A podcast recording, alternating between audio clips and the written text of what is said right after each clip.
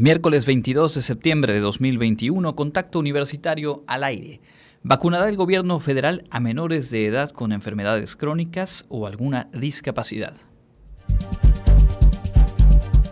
La UADI será sede de campeonatos nacionales universitarios de ajedrez y boliche.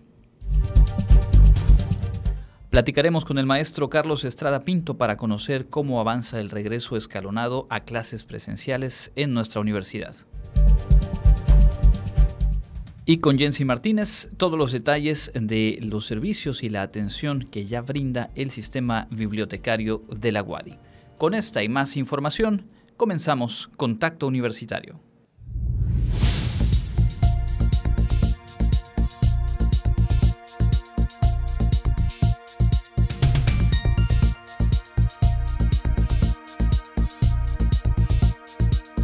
Contacto Universitario nuestro punto de encuentro con la información.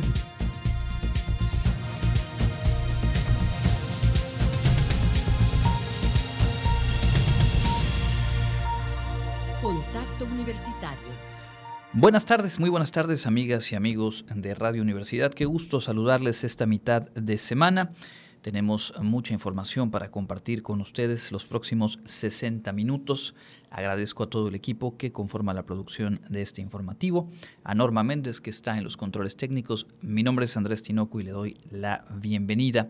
Antes de comenzar, le invitamos a seguirnos, a ubicarnos en las plataformas de podcast Spotify, Google Podcast, Apple Podcast, Anchor FM, Breaker y Radio Public, en donde pueden encontrarnos como Contacto Universitario Wadi. Todos los días subimos el programa completo, las entrevistas y algunos otros contenidos para que pueda recuperarlos, compartirlos, descargarlos, en fin, estas bondades que nos permiten hoy por hoy las tecnologías de la información. Y también déjeme decirle antes de comenzar que hoy vamos a obsequiar un eh, ejemplar del libro También soy escritura. Octavio Paz cuenta de sí, una edición de Julio Hubert y lo vamos a hacer para quienes nos siguen a través del WhatsApp, a quienes están en sintonía y a lo mejor no nos han agregado, bueno, pues es el momento ideal. 99 99 22 Pueden enviar un mensaje con su nombre completo y digan yo quiero un ejemplar del libro y al término del programa daremos a conocer a quien resulte ganador o ganadora. Es un eh, volumen editado por el Fondo de, Cultura Económica y en el cual, según eh, nos narran, pues se presenta un recorrido del propio Octavio Paz por sus memorias y evocaciones, entre otros aspectos, la casa del abuelo Irene, el hallazgo del idioma inglés en Estados Unidos, algunos eh, detalles de sus años de bachillerato, en fin, un ejemplar que tenemos para obsequiarles a todos ustedes, 99 99 22 en la información de esta jornada, pues como mencionábamos en eh, los titulares, la vacunación es un aspecto fundamental. Esta mañana el presidente confirmó que se vacunará a más de un millón de niñas y niños que tienen alguna enfermedad o discapacidad. Dijo que se contará con vacunas suficientes y que el proceso se realizará de acuerdo con el Plan Nacional de Vacunación. Sobre el mismo tema señaló que no se descarta aplicar refuerzos a las vacunas, pero que esto sería viable una vez que se hayan completado los esquemas de vacunación a mayores de 18 años y siguiendo las recomendaciones de los médicos, dijo, sin dejarse llevar por el mercantilismo de las empresas. En este tema de la vacunación, pero en el plano local, les recuerdo que hoy es el último día para acudir a recibir la segunda dosis de vacuna AstraZeneca en el municipio de Mérida. Personas de entre 30 y 39 años de edad. Se está aplicando únicamente en tres sedes hoy. El Centro de Convenciones Yucatán Siglo XXI, el Cuculcán y la Inalámbrica. Así que quienes ya tuvieron la primera dosis hace algunas semanas y tienen entre 30 y 39 años de edad, hoy todavía hasta las 6 de la tarde abiertos estas tres sedes de vacunación. Bien, regresaremos un poco más adelante con más información local y nacional, pero entrando de lleno en la información universitaria, como le mencionábamos, la Guadi será sede de dos campeonatos deportivos nacionales, algo que marca un avance rumbo a la normalización de la práctica deportiva a nivel universitario y también pues ya con presencia nacional. Daniel Salazar nos preparó esta nota. La Universidad Autónoma de Yucatán será la sede organizadora de los campeonatos nacionales universitarios de las disciplinas de ajedrez y boliche que se desarrollarán en octubre y noviembre, respectivamente, anunció el Consejo Nacional de Deporte de Educación AC, en la cual se dará cita a competidores universitarios de diversas instituciones de nivel superior de todo el país. El Programa Institucional de Cultura Física y Deporte realizó el anuncio oficial en el Salón de Usos Múltiples del Centro Deportivo Universitario de la UADI, contando con la presencia del responsable de PICFIDE, Javier Herrera Usín, el cual dio la bienvenida y explicó los detalles de los eventos correspondientes. El ajedrez se va a realizar del 26 al 31 de, octubre. Lo vamos a realizar en un hotel del centro de la ciudad. Los deportistas van a estar concentrados en el hotel. Ahí van a competir, van a comer y van a estar, van a tener su hospedaje. Y el boliche va a ser del 8 al 13 de noviembre, unos apenas unos días después y se va a realizar en el BOM de, de Altabrisa y también el movimiento que ellos van a tener para la competencia va a ser muy corto del, hospedaje a la competencia y lo mismo el tema de la alimentación pues va a estar, van a estar concentrados de tal manera que podamos cuidar y hacer pues de la mejor manera la, la burbuja con estos, con esos atletas. El director del Instituto del Deporte del Estado de Yucatán, Carlos Sáenz Castillo, resaltó que es importante apoyar al deporte como parte de la apertura de espacios y recordó que la UADI apoya constantemente el desarrollo de deporte de alto nivel en el Estado.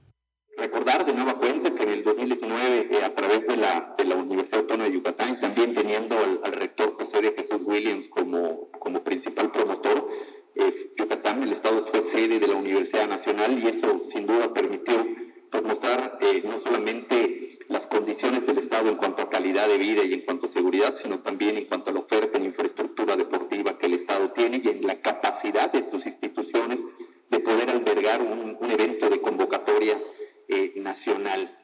El Campeonato Nacional de Ajedrez tiene la convocatoria abierta y disponible en la página web del Conde, con fecha límite de registro el 16 de octubre para realizarse del 26 al 31 del mismo mes con una expectativa de 42 participantes por rama, permitiendo a cada institución de educación superior inscribir 5 atletas como máximo por rama. La disciplina del boliche se desarrollará del 8 al 13 de noviembre, con la espera de recibir 44 deportistas de cada rama, quienes podrán inscribirse hasta el 18 de octubre, siguiendo la convocatoria publicada en el sitio web del Conde. Cada institución de educación superior podrá registrar 8 atletas de cada rama. La realización de eventos seguirá de manera estricta las medidas de higiene y prevención para disminuir el riesgo de contagio y propagación de enfermedades, entre las que destaca la solicitud de una prueba de diagnóstico para COVID-19 de antígenos o PCR, extendida hasta 72 horas antes del arribo de los competidores. Para Contacto Universitario, Daniel Salazar. Bueno, pues éxito a estos eventos que sin duda son un reto en materia logística, lo son con mucho más ahora en medio de la contingencia sanitaria, pero también es eh, la ruta para con todos los cuidados poder ir normalizando el eh, trabajo deportivo en las instituciones de educación superior. En otros asuntos, en el marco de los festejos del 48 aniversario de la Facultad de Arquitectura, se presentó una perspectiva muy interesante sobre eh, esta disciplina y su enseñanza en la ciudad de Sevilla, España. El fenómeno de las construcciones escolares en Europa es visible con mayor intensidad en las tres primeras décadas del siglo XX, ya que se ocupa de establecer la relación entre la arquitectura contemporánea, el problema específico del proyecto y la construcción del edificio para la enseñanza destinada a los niños, declaró Rosa María Añón Abajas, académica de la Universidad de Sevilla, España. A través de la arquitectura escolar, esa interrelación entre todos los tiempos y muy especialmente en la época moderna, exigente patrimonio y educación queda en evidencia. No simplemente una escuela es un edificio que psicológicamente evoluciona, las aulas, las luz, el mismo, que también, sino que tuviera ese contenimiento hace, hace, hace ver y en relación con las demás cosas que pasan antes y después y en consecuencia de, su existencia, ¿no? nos hace ver la relación que existe entre la arquitectura y la educación, más allá de la propia escuela, más allá de los propios establecimientos universitarios. Asimismo, expuso que la arquitectura de escuelas primarias resulta muy didáctica para aprender a aplicar el análisis tipológico para la investigación. En ese sentido, destacó que casi todos los edificios escolares que siguen algún modelo se encuentran activos. Por otra parte, explicó que los principales edificios se catalogaron y son rehabilitados, además de los que se han trasladado a las zonas rurales. El jardín, el paisaje y el parque son valores indiscutibles protegidos por la ciudad y se suma a este rubro edificios públicos, escuelas y viviendas. Ella, como cualquier ciudad, es un panóptico de sistemas entrelazados, territorio, conventos, viviendas, edificios escolares, culturales, parques, jardines, todo esto es patrimonio vivo. La arquitectura es necesaria y hay que protegerla como actividad y como patrimonio material colectivo. Y que la arquitectura es patrimonio para Contacto Universitario, Jensi Martínez. Bueno, en otros asuntos, la atención a la salud en todo el país recibe un gran aporte de eh, profesionales de la salud en formación de estudiantes universitarios o de posgrado. El director de la Facultad de Medicina, en entrevista para Contacto Universitario, subrayó el papel que ha jugado este sector eh, de la población ante la contingencia sanitaria. El director de la Facultad de Medicina de la Universidad Autónoma de Yucatán, Carlos Castro Sansores, destacó que los pasantes, residentes e internos del área de la salud de las universidades del país son elementos importantes para la atención médica que se ofrece a nivel nacional. Los residentes verdaderamente, como decimos comúnmente, se han fajado y han trabajado sin descansar horas y horas y horas para mantener o tratar de contener esta pandemia. Yo creo que el mayor reconocimiento que debe haber cuando esto alguna vez podamos analizarlo en retrospectiva debe ser hacia ese personal de la salud, para los residentes internos y médicos pasantes del sector salud, mi más amplio reconocimiento. El director del plantel universitario destacó el esfuerzo que día con día realizan en las diversas áreas de la salud, colaborando con profesionalismo en beneficio de la población que lo requiere. De igual forma, envió un mensaje a toda la comunidad universitaria compañeros universitarios, que la Facultad de Medicina de nuestra queridísima universidad está lista para recibir a sus alumnos y que está también en la mejor disponibilidad de apoyar a todo aquel que lo solicite y podemos asesorar, ayudar, apoyar en todo lo que contribuye al mejoramiento y al fortalecimiento de nuestra universidad.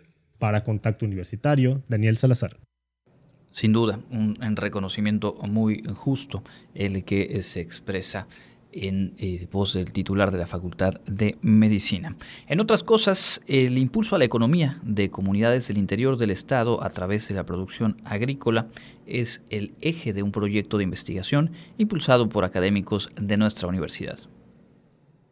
Un equipo multidisciplinario de la Facultad de Medicina Veterinaria y Zootecnia de la Universidad Autónoma de Yucatán lidera el proyecto Fortalecimiento de la Producción Agroecológica mediante el cual se apoya a más de 60 familias de comunidades marginadas en el Estado.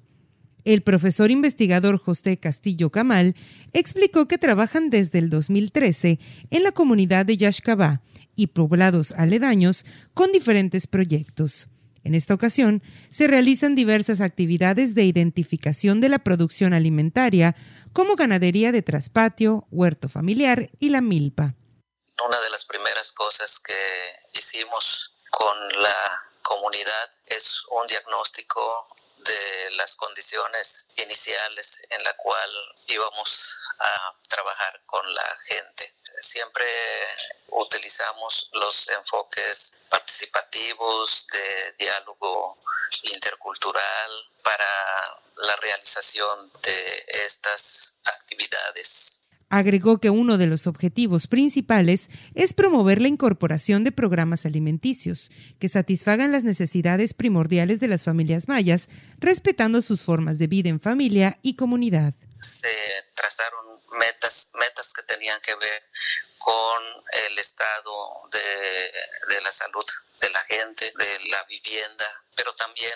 con la producción. En lo que respecta a la producción, se definieron como metas estar generando opciones de producción que pudieran fortalecer la producción de la milpa y del solar. Y en este sentido se tienen avances muy significativos en lo que es la propuesta de la integración de diferentes prácticas agroecológicas. Este proyecto se desarrolla con financiamiento de la Fundación Kellogg en conjunto con el apoyo de la Unidad de Proyectos Sociales de la UADI.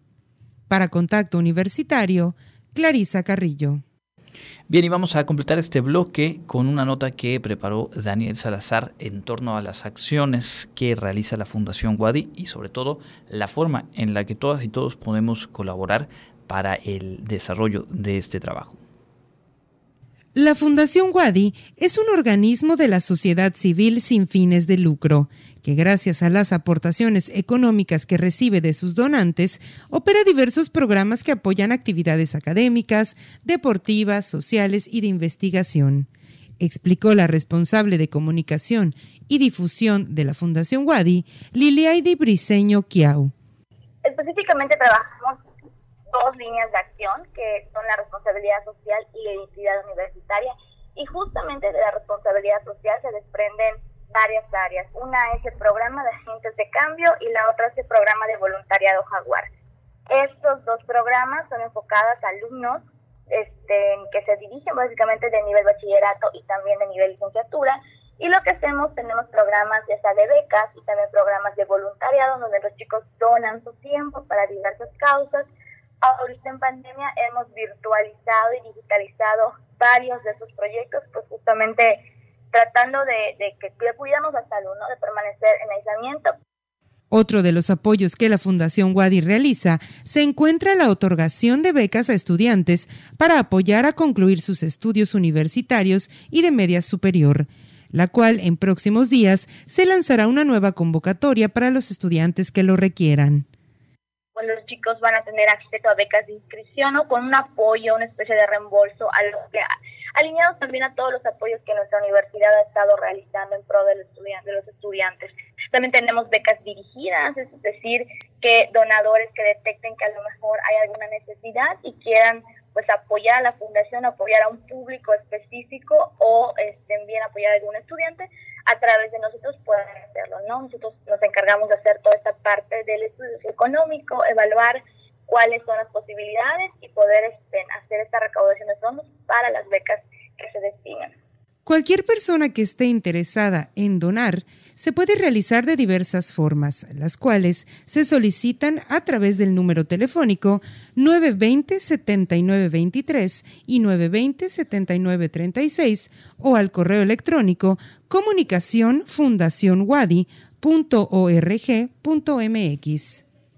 Con información de Daniel Salazar, para Contacto Universitario, Clarisa Carrillo. Bueno, ahí tienen la información, por supuesto, el llamado para eh, colaborar con la Fundación Guadi. Cerramos este bloque de información universitaria y aprovecho para recordarles, el día de hoy estamos obsequiando un ejemplar del libro También soy escritura. Octavio Paz cuenta de sí, una edición de Julio Hubart publicada por el Fondo de Cultura Económica. Únicamente le pedimos enviar un mensaje a nuestro WhatsApp 9999 002222, repito, 9999 002222, nos da su nombre completo y dice yo quiero un ejemplar. Estaremos recibiendo todos los mensajes y antes de despedir el programa daremos el nombre del ganador o ganadora. Ahora sí es momento de continuar con la información. Escuchamos lo que nos ha preparado esta tarde Jensi Martínez.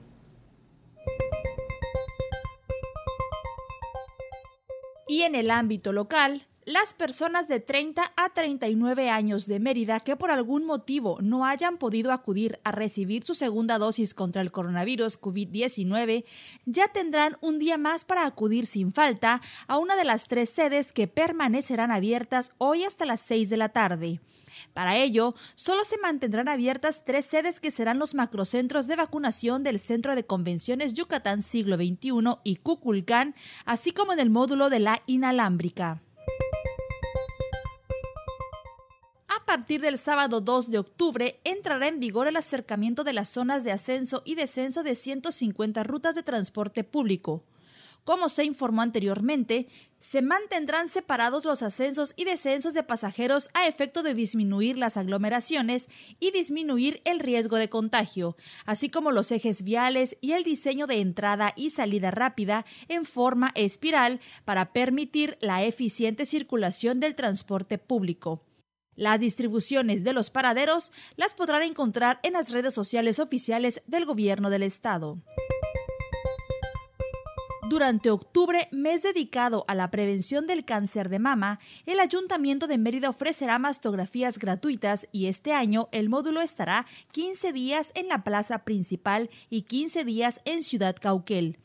Con un costo simbólico de 25 pesos, en Mérida hay 19 módulos médicos abiertos en diferentes comisarías y colonias de la ciudad que ofrecen atención médica y servicios de odontología, además que periódicamente acuden profesionales en nutrición y psicología, ortopedistas y pediatras, lo cual amplía la atención especializada que brindan estos espacios.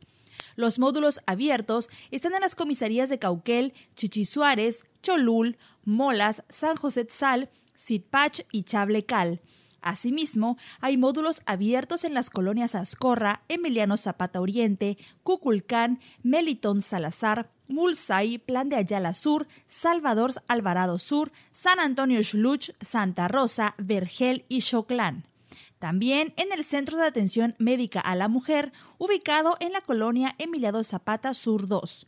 Los módulos operan de 8 a 13 horas de lunes a viernes con un costo simbólico de 25 pesos en caso de consulta y de 35 con medicamentos. Las consultas de especialidad cuestan 50 pesos. Para contacto universitario, Jensi Martínez.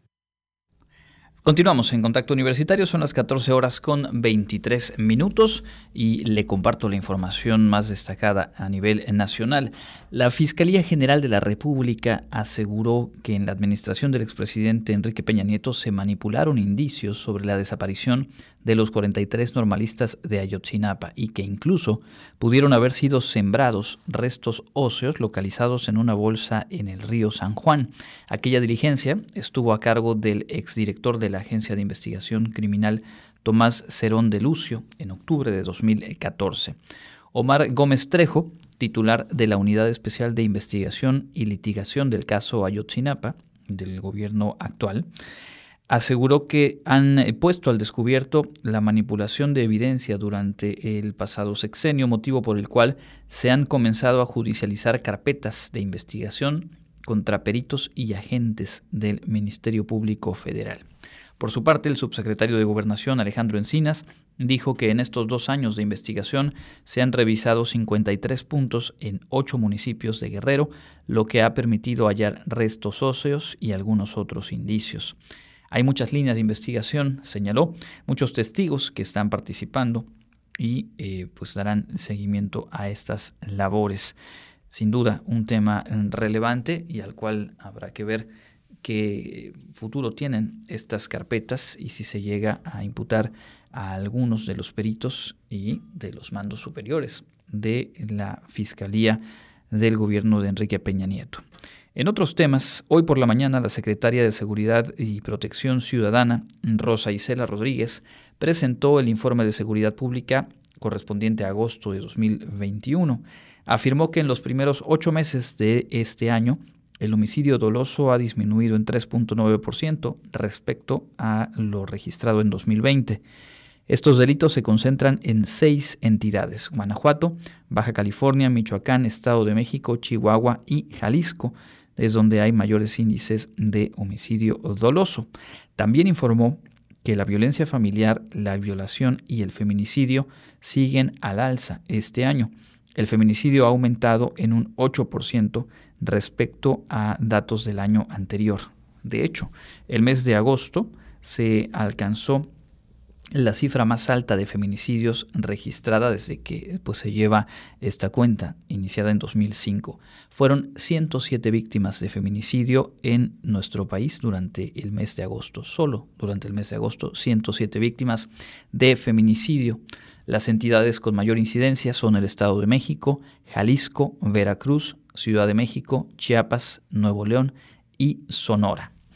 Ayer por la tarde, la propia secretaria de Seguridad, Rosa Isela Rodríguez, compareció ante el Senado como parte de la glosa del tercer informe de gobierno. Señaló que está en marcha una estrategia de desarticulación de bandas delictivas a través de inteligencia para romper su capacidad económica. En su declaración más llamativa señaló, no venimos a ganar una guerra, venimos a ganar la paz. Y citando al presidente, afirmó que seguirán avanzando en pacificar el país, lo cual eh, calificó como un desafío, una responsabilidad y una convicción. Indicó que a través de la Unidad de Inteligencia Financiera, el gobierno de México ha bloqueado 41 mil cuentas bancarias vinculadas a operaciones ilícitas con eh, pues, un monto de más de 14 mil millones de pesos. También dio cifras sobre aseguramientos de drogas y eh, el desmantelamiento de 179 laboratorios de producción en, nuestro país. Además del decomiso de 14.000 armas de fuego, vehículos, embarcaciones y aeronaves, básicamente dijo, si hay una estrategia y no estamos eh, de brazos cruzados. Fue el señalamiento ríspida la comparecencia de ayer eh, de la secretaria de Seguridad en el Senado.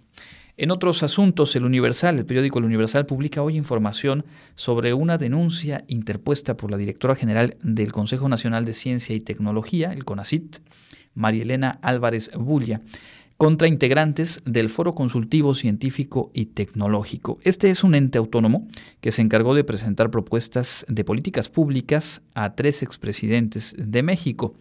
Esta mañana, el presidente López Obrador confirmó que hay denuncias interpuestas por el CONACID para investigar a científicos por presuntos malos manejos de recursos. Dijo que la corrupción se tiene que combatir por parejo y que no se fabrican delitos. La Fiscalía General de la República alista una acción penal contra 31 exfuncionarios y exintegrantes de este órgano, del llamado Foro Consultivo Científico y Tecnológico. De hecho, en agosto pasado ya había solicitado la Fiscalía órdenes de captura a un juez de control del Centro de Justicia Penal del Altiplano. Fueron negadas por considerar que no se presentaron elementos suficientes, pero hoy se confirma en la conferencia matutina que sí existen las denuncias y que se dará eh, pues, curso en el trabajo de la Fiscalía. Hay señalamientos críticos que han puesto el acento en la polémica generada hace algunos meses, cuando el titular de la Fiscalía General de la República, Alejandro Gertz Manero, fue admitido en el nivel 3 del Sistema Nacional de Investigadores, el SNI, en cumplimiento de una resolución del Consejo Nacional para Prevenir la Discriminación, con una resolución en la que señaló pues, que el propio Gertz había sido discriminado y excluido al negarse su ingreso al Sistema Nacional de Investigadores durante 11 años consecutivos. La resolución fue acatada por el CONACID y ingresó pues el fiscal al SNI. Posteriormente a ello, Guillermo Sheridan, académico y escritor, publicó algunas columnas en donde pues muestra algunos pasajes que señalarían plagio por parte del actual fiscal de alguno de los libros publicados y que acreditaron su carácter de investigador y lo colocaron en este sistema. Así que sin duda también es un tema llamativo, polémico y pues eh, que habrá que seguir a detalle. Y completamos la información nacional con lo que le anticipaba ayer al cierre de nuestra emisión. Ayer el presidente informó, compartió información en torno a un grupo de 58 empresas que se beneficiaron de la condonación de impuestos durante los dos sexenios eh, pasados o los dos sexenios más recientes, por un monto total de 189 mil millones de pesos. 189 mil millones de pesos condonados a empresas como las siguientes. La, eh, la que encabeza la lista, Televisa, que dejó de pagar al erario 20.488 millones de pesos. 20.488 millones de pesos, Televisa. Banamex, 15.848. Cemex, 12.775. Grupo Carso, 10.292. La constructora ICA, 7.827 millones de pesos. Grupo Salinas, propietario de TV Azteca, Electra y Banco Azteca, 7.775 millones de pesos. Inbursa, 7.344. La lista continúa dieron a conocer las 58 que condonaron o recibieron la condonación de al menos mil millones de pesos. Entre esas se encuentran General Motors, Vancomer, Volkswagen, Productos Roche, Grupo Lala, eh, está también por ahí HSBC, Hewlett Packard, Sabritas, Banorte, IBM México, Chedraui, La Costeña, en fin, una enorme cantidad de empresas que pues habrían recibido estos beneficios durante los eh, sexenios de Enrique Peña Nieto y de Felipe Calderón. Interesante, es un trabajo amplio, lo trae hoy la jornada, pues igual y no viene mal darle un vistazo. Por lo pronto, cerramos este bloque de información nacional, vamos a la pausa, pero lo hacemos escuchando la información que nos ha preparado Elena Pasos.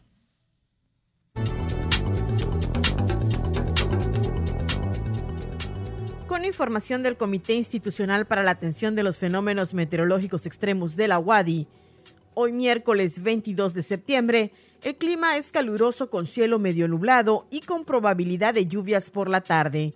Hay vientos del este y noreste. La máxima temperatura se espera que sea de 34 grados Celsius y la temperatura mínima estará entre los 22 y 27 grados en el amanecer de mañana jueves. En la ciudad de Mérida, centro y oeste, la temperatura máxima estará en 34 grados y la mínima de 23. En la costa se esperan temperaturas máximas de 31 grados y mínimas de 25, con cielo mayormente despejado. En el sur y sureste del estado la temperatura más alta será de 33 grados y las mínimas de 22, el cielo medio nublado. En el este y noreste de Yucatán tendrán como máximo 33 grados y una temperatura mínima de 22. Por el momento tenemos a las depresiones tropicales Peter al norte de Puerto Rico y a Rose al noroeste de las islas de Cabo Verde, ambas en el Océano Atlántico, y no representan peligro para la península de Yucatán. Para Contacto Universitario, Elena Pasos. Contacto Universitario, nuestro servicio informativo en radio.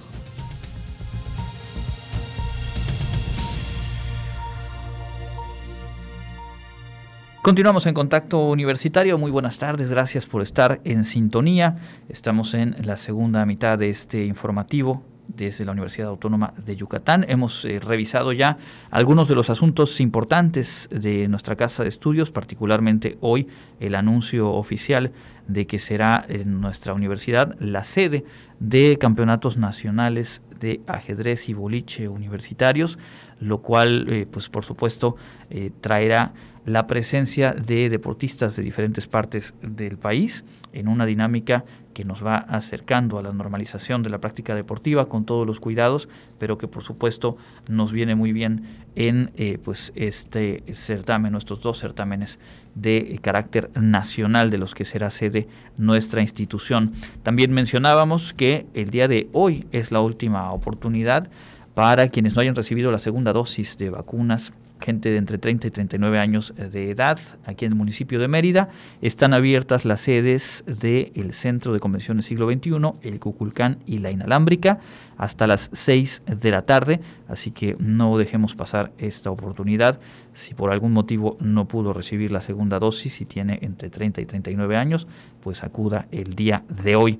Y también eh, la información nacional pues no lo hemos eh, mencionado, pero ayer martes se confirmó por la noche que eh, rescatistas del cuerpo de bomberos de Tlanepantla lograron eh, rescatar los restos de Paola Campos Robledo y su hijo Dylan Armando, quienes habían quedado sepultados tras el derrumbe en el Cerro del Chiquihuite, ocurrido el 10 de septiembre pasado. De hecho, ya en medios nacionales se ha compartido que están siendo eh, velados esta misma mañana.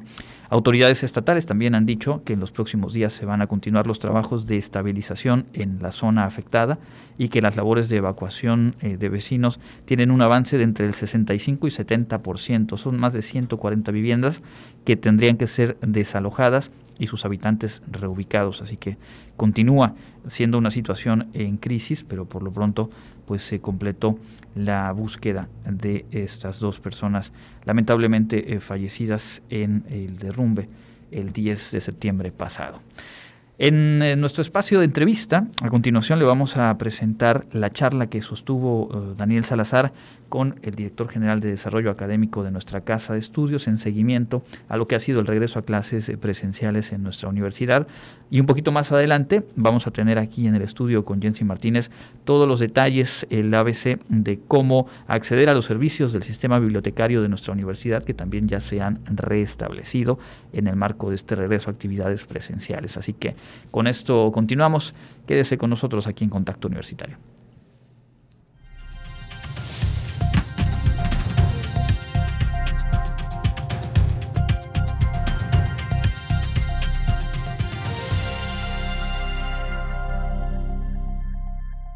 Buenas tardes, Radio Escuchas. Hoy en Contacto Directo nos encontramos con el maestro en Ciencias Carlos Prada Pinto, director general de Desarrollo Académico de la Universidad Autónoma de Yucatán. Bienvenido a este espacio. Muchas gracias. Un saludo al auditorio. Para empezar la charla de hoy, ¿nos podría compartir cuáles son las medidas implementadas para el regreso a clases de forma presencial? Bueno, eh, son diferentes medidas que se han implementado eh, con base en un protocolo de lineamientos eh, desarrollado por la Facultad de Medicina y por la Facultad de Enfermería, que bueno, esto se hizo desde el año pasado y que se ha puesto en marcha pues, a lo largo de estos últimos meses cuando se ha requerido. Por ejemplo, el caso más concreto es el, el de los exámenes de ingreso a bachillerato, licenciatura y posgrado. Entonces, pues básicamente, o en términos muy generales, es tener un filtro sanitario en la entrada de de cada escuela y facultad, donde se mide pues, la temperatura, se aplica gel, eh, hay un tapete sanitizante y bueno, se hacen algunas preguntas a, quienes vayan entrando. Y bueno, así mismo hay rutas que se han establecido al interior de cada, de cada escuela y facultad, pues para que no haya aglomeraciones. También hay algunos filtros sanitarios en diferentes espacios, como puede ser pues la biblioteca, el centro de cómputo, los laboratorios, talleres que, pueda tener la, la, dependencia y también un, un, espacio donde puedan permanecer algunas personas que, durante la jornada escolar o la jornada laboral pudieran tener algunos síntomas o empezar a presentar algunos síntomas y se les aísla y ya hay un protocolo para canalizarlo a sector salud o al, área correspondiente, ¿no? Y bueno, pues también pues un, monitoreo constante por parte de toda la comunidad y bueno, obviamente también pedirles a toda la comunidad estudiantil que hagan el filtro sanitario en casa, ¿no? si tienen ellos algún, alguna molestia, algún síntoma, o si tuvieron contacto con alguna persona que ya está confirmado que tuvo la, tiene la enfermedad, pues bueno, avisar y obviamente pues se le van a dar todas las facilidades para que pues, no, no le afecte en sus estudios. Eso es más, básicamente, en términos muy generales, es lo que se está manejando en la universidad. ¿Qué estudiantes se le van a prioridad? Lo que se está contemplando es, primero, a quienes no tienen equipo de cómputo o internet en casa para poderse conectar a las clases, y eh, también a quienes durante estos meses han tenido un rezago académico o no han tenido el avance que se, se hubiera esperado. Entonces, obviamente ahí, bueno, lo que se está pensando es, por un lado, abrir el centro de cómputo o abrir espacios con conectividad inalámbrica, pues para que los estudiantes puedan utilizar toda esa infraestructura que tenemos en la universidad y también programar sesiones de asesoría para estudiantes que lo requieran en, las, en ciertas asignaturas. Obviamente, pues estos en los horarios que, que nos han pues, establecido el gobierno del estado, de que podemos llevar a cabo actividades presenciales durante el turno matutino o el turno vespertino de lunes a viernes. ¿no? Y también otro aspecto, otro grupo que, que le estamos dando prioridad son a los que requieren prácticas eh, en, laboratorios o talleres, eh, incluso clínicas, y sobre todo los que están en los últimos semestres o en los últimos años, ¿no? que antes de egresar pues necesitan toda esa práctica para desarrollar competencias para su formación profesional. Y bueno, básicamente esos son los que nos estamos enfocando en el caso de licenciatura. En el caso de bachillerato, bueno, se hizo una encuesta y finalmente, bueno, los que los estudiantes que se mostraron interesados y que sus padres, madres o tutores les dieron la autorización son los que están participando en las clases presenciales. ¿En qué materias serían prioridad y licenciatura? Lo que se hizo el análisis fue en las que hubiera mayor rezago académico por parte de los estudiantes, ahí es donde se está enfocando, y donde se requieren prácticas en estos laboratorios o clínicas. ¿no? Ahí es donde está, está el énfasis, está eh, pues la participación de los estudiantes. Obviamente todas las, todas las actividades académicas presenciales son de carácter voluntario. ¿no? Entonces hay eh, estudiantes que, bueno, se les invita a participar en estas actividades, pero bueno, obviamente pues ellos deciden si participan o no y en ningún momento resultarían afectados en caso de, de, decidir que, que, no van a participar. ¿A qué facultades ya habrán regreso? Realmente en todas, con excepción de, la, de, las del área de ciencias sociales, en economía, derecho, prácticamente no están teniendo ninguna actividad académica presencial. En todas las demás, en menor o, menor, o mayor medida, tienen actividades presenciales, sobre todo en donde, bueno, en, las, en el área de la salud, Ahí es donde está más fuerte el tema de las actividades prácticas en clínicas, ¿no? laboratorios, también pues, en, el, en el campo de ciencias biológicas y agropecuarias, que ya te empiezan a tener también sus, sus actividades ¿no? en los laboratorios, en todas las áreas agropecuarias, ¿no? y en la parte de, de, ingenierías y ciencias exactas, también este, pues bueno, ya se empieza a con algunas prácticas de laboratorio, ¿no? Obviamente, pues también, pues ya se abrieron las bibliotecas, ¿no? Con ciertas limitaciones, controles, pero bueno, para que la comunidad estudiantil y la comunidad de, del profesorado, pues, pues, también puedan participar, ¿no? Continuamos con el director general de Desarrollo Académico, Carlos Estrada Pinta. Estamos hablando sobre el regreso a la presencialidad. ¿Cómo se habilitaron las aulas y espacios para que puedan hacer este regreso? Lo principal fue revisar cuáles aulas tenían las condiciones de ventilación, iluminación adecuadas. Eh, si era un espacio muy cerrado, pues básicamente no se decidió no utilizarlo.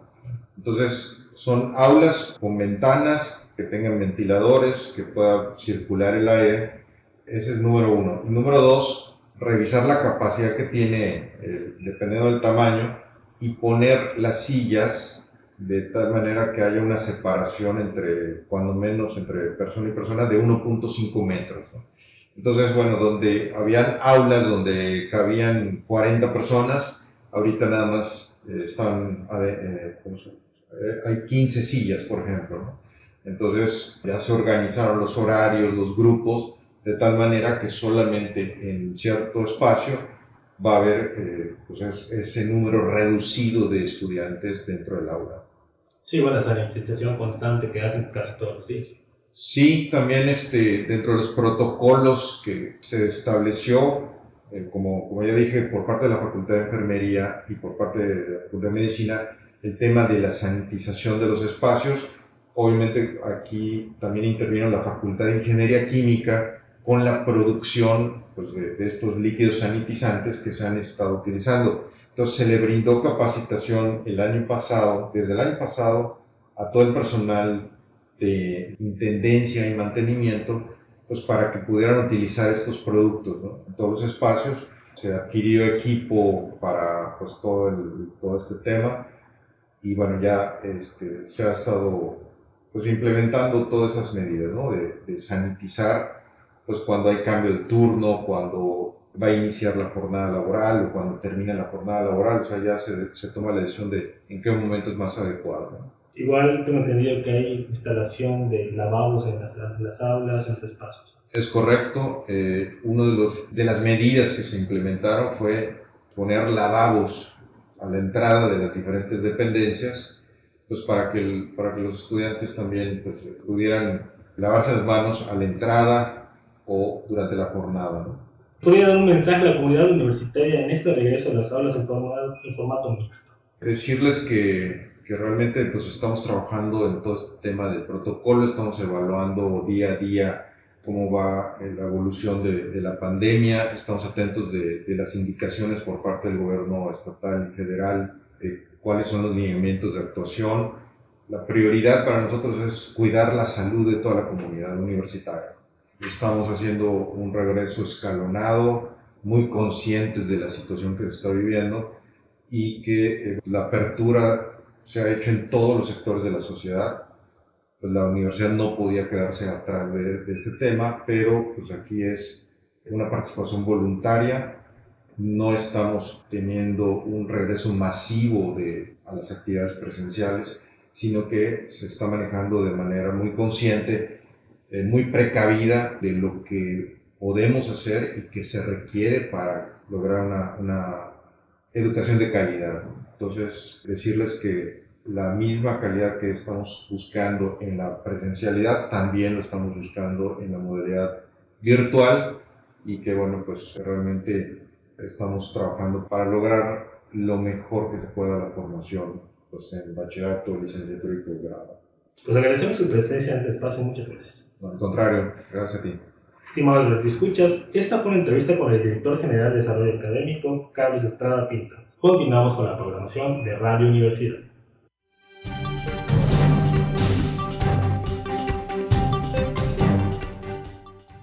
En información internacional, el Reino Unido analiza adherirse al acuerdo comercial que integran México, Estados Unidos y Canadá, el TECMEC, en caso de no alcanzar un tratado de intercambio bilateral con Washington, afirmó el ministro del Medio Ambiente británico desde su partida de la Unión Europea, finalmente concretada el pasado 1 de enero, el Reino Unido ha destacado su ambición por concluir tratados de libre comercio con el objetivo de desarrollar su estrategia de una Gran Bretaña global. Ya ha cerrado unos 60 acuerdos, en especial con Japón, pero Londres aspira a poder llegar a rubricar uno con Estados Unidos.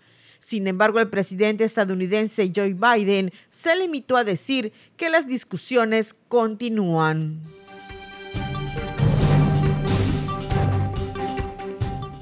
El embajador de Francia en Estados Unidos, Philippe Atoine, volverá a Washington la semana que viene decidió hoy el presidente francés Emmanuel Macron tras una reunión con su homólogo Joe Biden sobre la crisis de los submarinos australianos. París anunció el viernes la retirada de los embajadores en Estados Unidos y Australia, una decisión sin precedentes con dos aliados históricos tras la cancelación de un megacontrato de submarinos franceses en Canberra. Emmanuel Macron y Joe Biden afirmaron esta mañana en una llamada telefónica que las consultas abiertas entre aliados habrían evitado la crisis de los submarinos australianos, según un comunicado conjunto del Eliseo y la Casa Blanca.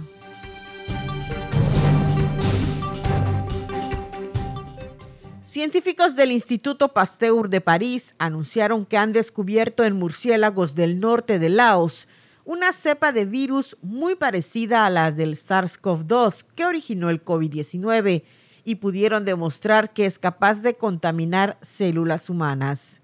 Sin embargo, los virus analizados carecen de lo que se conoce como sitio de clivaje de la furina, una función presente en el coronavirus que activa la proteína Spike. Esa proteína es la que permite al virus mejorar su poder de penetración en células humanas y por ello es la clave del poder patógeno del virus que se ha propagado por todo el planeta. Las conclusiones de esa investigación están disponibles desde este miércoles en la plataforma científica Richard Square de libre acceso. Para Contacto Universitario, Elena Pasos.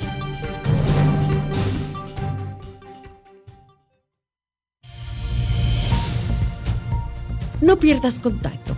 Te esperamos de lunes a viernes a las 6.30 y 14 horas.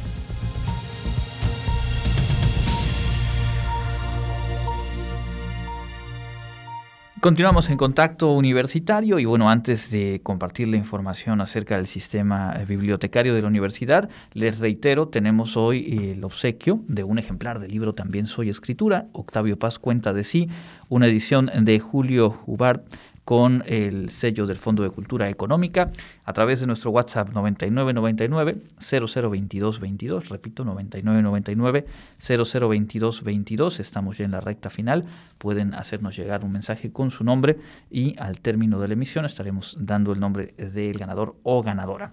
Jensi Martínez está aquí con nosotros en cabina. Bienvenida, Jensi. Queremos que nos ayudes, sobre todo a estudiantes y profesores de nuestros eh, planteles universitarios, a tener bien en claro cómo está funcionando el sistema bibliotecario de nuestra universidad en este regreso presencial. Bienvenida. Aquí tengo la información de las bibliotecas que se reanudaron en días pasados. Se reanudó todo este servicio de préstamo y reserva de libros electrónicos del sistema bibliotecario de la Universidad Autónoma de Yucatán, en donde eh, la atención en línea será de lunes a viernes de 8 a 20 horas mientras que los edificios de las bibliotecas estarán abiertos de lunes a viernes de 10 a 16 horas. Los servicios que están disponibles y que se reanudaron actividades son el préstamo a domicilio o interbibliotecario, la consulta básica y especializada, el apartado de materiales, la reserva de materiales, alerta bibliográfica, digitalización de lecturas recomendadas, el acceso a base de datos, obtención de documentos, formación de usuarios, así como reporte de citas y diseminación de información. El préstamo de materiales a domicilio solo lo puede solicitar la comunidad universitaria. Y la dinámica te platico y les platico pues es la siguiente. Se agenda una cita al correo electrónico de la biblioteca donde se encuentra ubicado el material todas las facultades en sus redes sociales. Eh, ahí viene un enlace en donde pueden encontrar los correos electrónicos de cada biblioteca. Entonces ahí pueden encontrar donde se encuentra el libro que ustedes deseen. Lo van a mandar un correo electrónico indicando la matrícula, el nombre y el programa que cursa. Además los datos de autor, título o clasificación de la obra que se requiere. El acceso y uso de los servicios en línea para todo el público en general se solicita a través del correo consulta-biblioteca arroba correo.wadi.com.mx. Si es alumno de la WADI, se le agrega al correo la escuela o facultad a la que pertenece. Asimismo, para acceder a los materiales digitalizados por la universidad, los usuarios tienen que ingresar a la dirección siguiente www.bibliotecadigital.wadi.mx diagonal con su credencial INET asignada por la WADI. Esto solo aplica para estudiantes académicos y administrativos. Para cualquier información adicional, comentario o sugerencia, se puede enviar un correo a sistemabibliotecario@correo.wadi.mx mx De acuerdo, entonces, eh, digamos, eh, dividiendo por partes, ya están, ya reanudaron actividades eh, presenciales, las bibliotecas de los campus de la universidad, de las escuelas preparatorias y también de la unidad TICIMIN, y el horario en el trabajo presencial es, pues obviamente, acotado. ¿Nos lo puedes reiterar? Claro, de lunes a viernes de 10 a 16 horas es en los edificios de las bibliotecas y en línea es de lunes a viernes de 8 a 20 horas. Ahora bien, aparte de poder acudir, consultar directamente en estos horarios, está la posibilidad, ya se ha reincorporado el trabajo para préstamos a, domicilios, a domicilio para eh, integrantes de la comunidad universitaria, que es este sistema de citas que nos mencionabas, ¿verdad? Así es. ¿Cuál es el correo electrónico para poder agendar? El correo electrónico para poder agendar una cita es consulta-biblioteca arroba y aquí se le agrega el correo eh, de la escuela o facultad a la que pertenece. Perfecto. Entonces ya hay eh, la posibilidad de pues acompañar el trabajo académico pues con todo el material de las bibliotecas de la universidad. Es decir que eh, pues es obviamente un proceso que sigue los protocolos de acceso, los filtros y bueno todos los cuidados eh, necesarios para evitar contagios de, COVID-19. Así es. De hecho las salas que, que tienen las bibliotecas todavía no están en servicio, no están funcionando por lo mismo. Solamente es esto estos servicios que se reanudaron, pero Igual antes de entrar, más bien al entrar a la biblioteca está la toma de temperatura y el gel antibacterial para los jóvenes o ah, universitarios que deseen llevarse algún libro. Entonces tienen todos estos protocolos. Nada más te comento y para recordarles, la biblioteca de la Facultad de Arquitectura está ubicada en calle 50 por 55 y 57 y la biblioteca del campus eh, de medicina está ubicada en Avenida Itzaes a un costado del Centro de Investigaciones Regionales Dr. Hideyo Noguchi. Vale la pena puntualizarlo porque en el caso de los otros campus, bueno, son eh, campus unitarios, así que ahí todo el mundo sabe que al interior del campus están los edificios, en el caso de ciencias sociales, ciencias exactas, ciencias biológicas y agropecuarias, pero estos dos que mencionas, el CAHAT llamado, el de arquitectura, hábitat, arte y diseño, y también el de eh, ciencias de la salud, pues se encuentran al exterior. Sabemos que son campus que tienen varios edificios en un radio cercano en, en su zona y en el caso de arquitectura, eh, se ubica, en ¿nos reiteras, por favor? Es arquitectura, está en la calle 50 por 55 y 57. Aquí en, en Mejorada. Y el de Ciencias de la Salud sobre la avenida Itzaes. a un costado del Centro Regionales Doctor Hideyo Noguchi. Perfecto. ¿Algo más que quieras puntualizar? Sí, nada más para que pues, sepamos el acervo que tiene ahorita eh, la universidad. Asciende alrededor de 500 mil volúmenes y se adquiere cerca de 15 mil unidades bibliográficas de todo tipo al año, además de que se reciben 1.800 uh, personal por año, teniendo un uso per cápita, per cápita perdón, de los más altos a nivel nacional. Sí, lo hemos, lo hemos platicado en, en, otros momentos con el maestro Arellano Rodríguez, quien coordina eh, todo el sistema bibliotecario. Es eh, de mucha intensidad el uso de, de, del sistema bibliotecario de la universidad. Por ello, pues nos interesa compartirle a eh, la comunidad que se han restablecido, se han normalizado dentro de las posibilidades mismas de la contingencia sanitaria, pues los servicios de este sistema bibliotecario, bibliotecario de nuestra universidad. Jensi, muchísimas gracias por esta información. Gracias y nos vemos en la próxima. Vamos a la agenda universitaria, estamos ya a punto de cerrar nuestra emisión de hoy.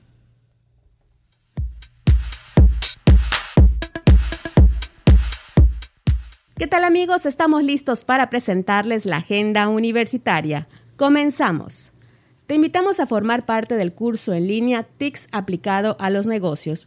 Se realizará del 24 de septiembre al 16 de octubre de 2021 y tendrá una duración de 40 horas. Puedes pedir más información al correo educacioncontinua.fic.correo.wadi.mx.